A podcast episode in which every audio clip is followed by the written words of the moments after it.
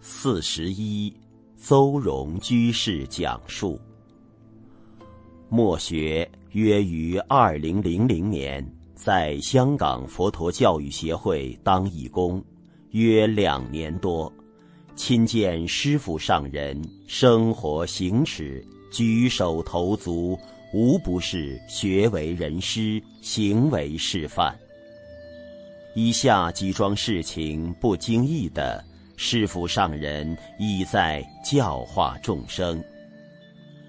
一。每次客人离去，师傅上人必定亲自送行。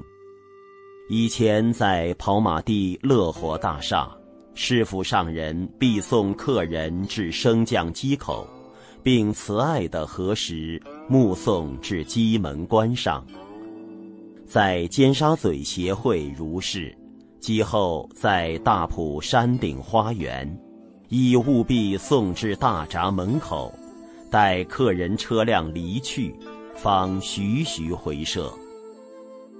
有次前往拜会师傅上人，刚巧上人面前台上放了一些法宝，只是稍微移散了，上人便一面招呼客人，一面用手逐少逐少将法宝慢慢推至整齐，动作都是那么柔和。自然，一丝不苟。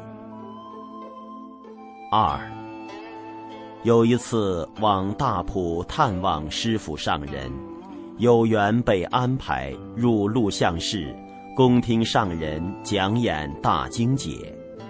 开讲前，目睹上人搭衣后，恭敬地向三位老师及韩英馆长的法相问讯。讲座后亦如是，最后才卸下搭衣离去。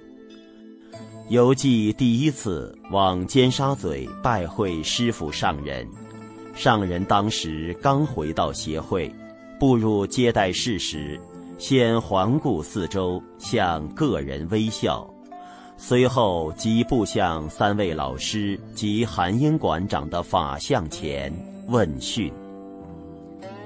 三，师父上人常说：“我们是现代人，遇到法师不用行三跪拜礼，以方便接引众生。”初次拜见师父上人，正准备顶礼跪拜，上人双手扶起墨学，并笑笑说：“问讯就好了。”